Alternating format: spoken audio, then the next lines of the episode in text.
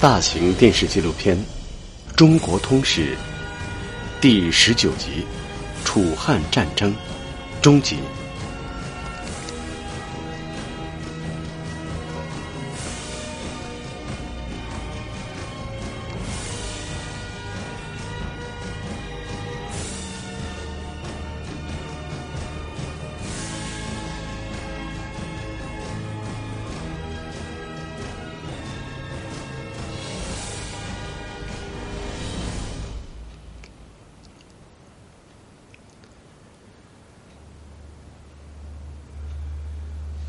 随着陈胜吴广起义的失败，一位放羊人登上了政治舞台。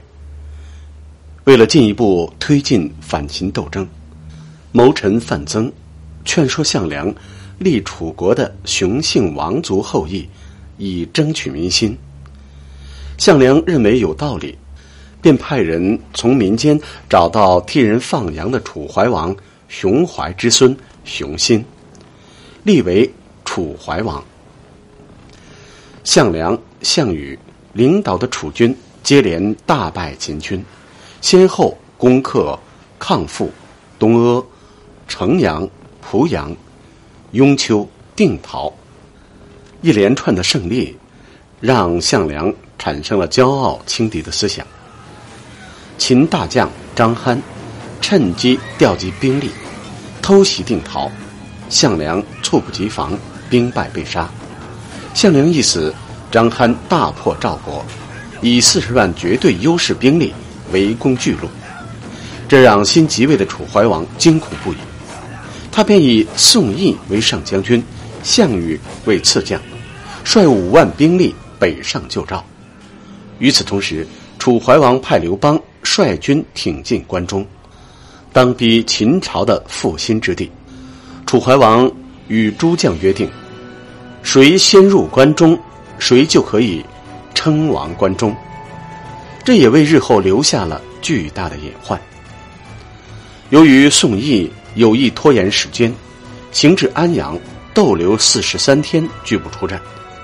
项羽复仇心切，担心丧失战机，遂杀死宋义。众将士设伏，共推项羽代理上将军。项羽率军渡过漳河后，下令破釜沉舟，烧掉营房，每人只带三日军粮，自绝后路。到达巨鹿后，反把秦朝大将苏角、王离的军队包围起来，断其粮道，久战久胜，大破秦军，杀死苏角，生擒王离。其余秦将有的被击毙，有的被迫自杀。曾经。却匈奴七百余里，使胡人不肯南下而牧马的王离军团消失在巨鹿城外。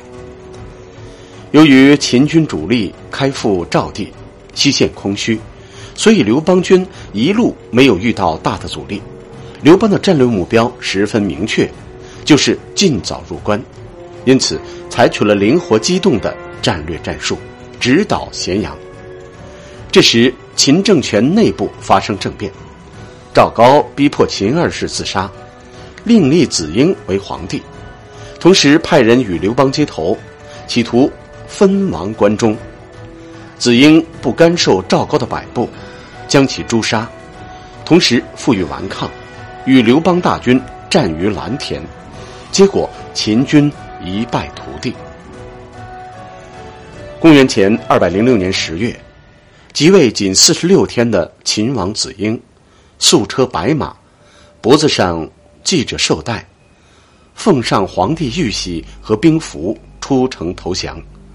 中国历史上第一个统一的中央集权帝国秦王朝，其十五年统治历史成为沉寂。此时有人建议杀死秦王子婴，刘邦没有同意。只是让人将其看管起来。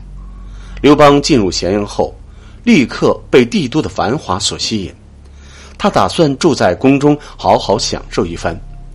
樊哙劝他说：“这些奢华的东西正是秦朝灭亡的祸根，希望你封存财物、府库，赶快回到霸上。”刘邦不肯听，张良也劝他，刘邦顿时醒悟，这才接纳了他们的意见，立刻回到霸上军营中，并召集附近乡绅约法三章：第一，杀人者处死；第二，伤人者根据伤情轻重定罪；第三，抢人东西者看赃物多少定罪。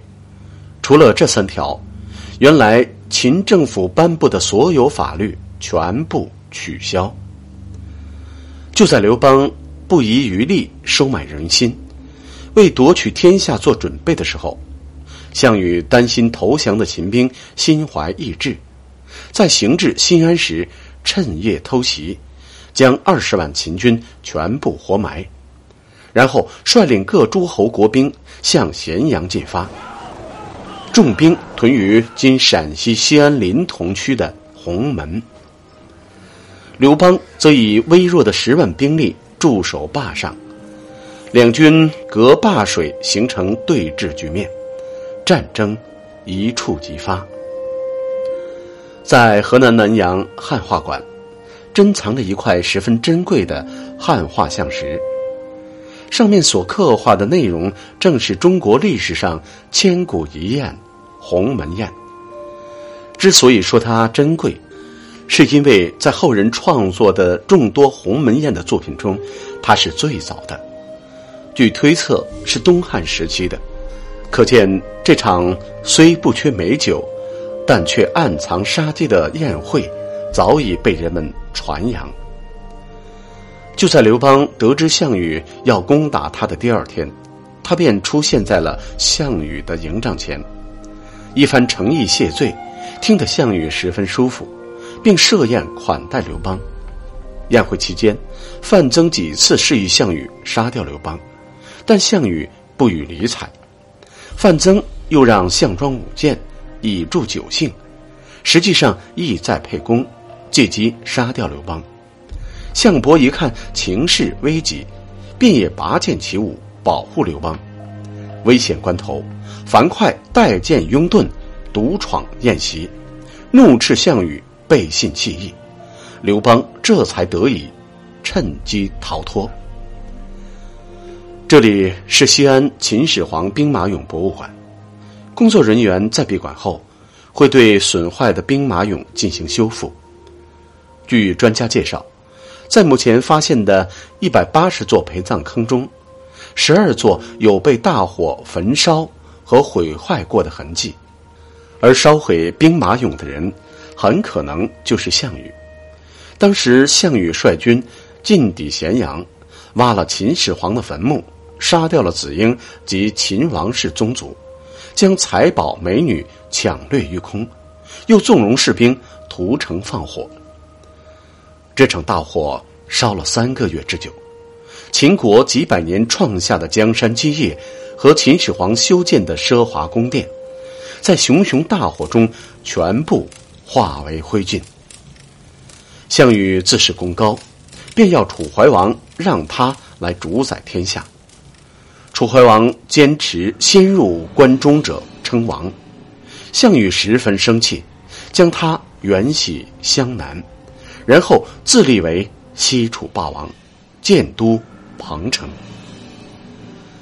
他一口气分封十八个诸侯王，把已存在的诸侯国进行了重新分封，并将富裕重要的地方封给自己的亲信。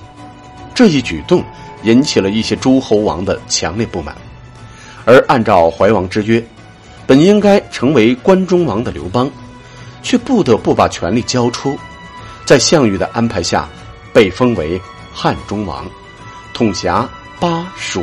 汉中一带偏远之地，在秦汉时期，这里曾经是连接汉中和关中的唯一一条栈道，如今只剩下悬崖峭壁和一些依稀可见的凿坑。之所以曾经的古栈道会荡然无存，就是因为曾被人为毁掉过。毁掉这条栈道的人。正是刘邦。公元前二零六年四月，刘邦正式动身前往封国，此时张良献上一计，他让刘邦烧掉汉军所经过的所有栈道，一者防备诸侯军越界偷袭，二是表明汉军此去无东归之意，让项羽放心。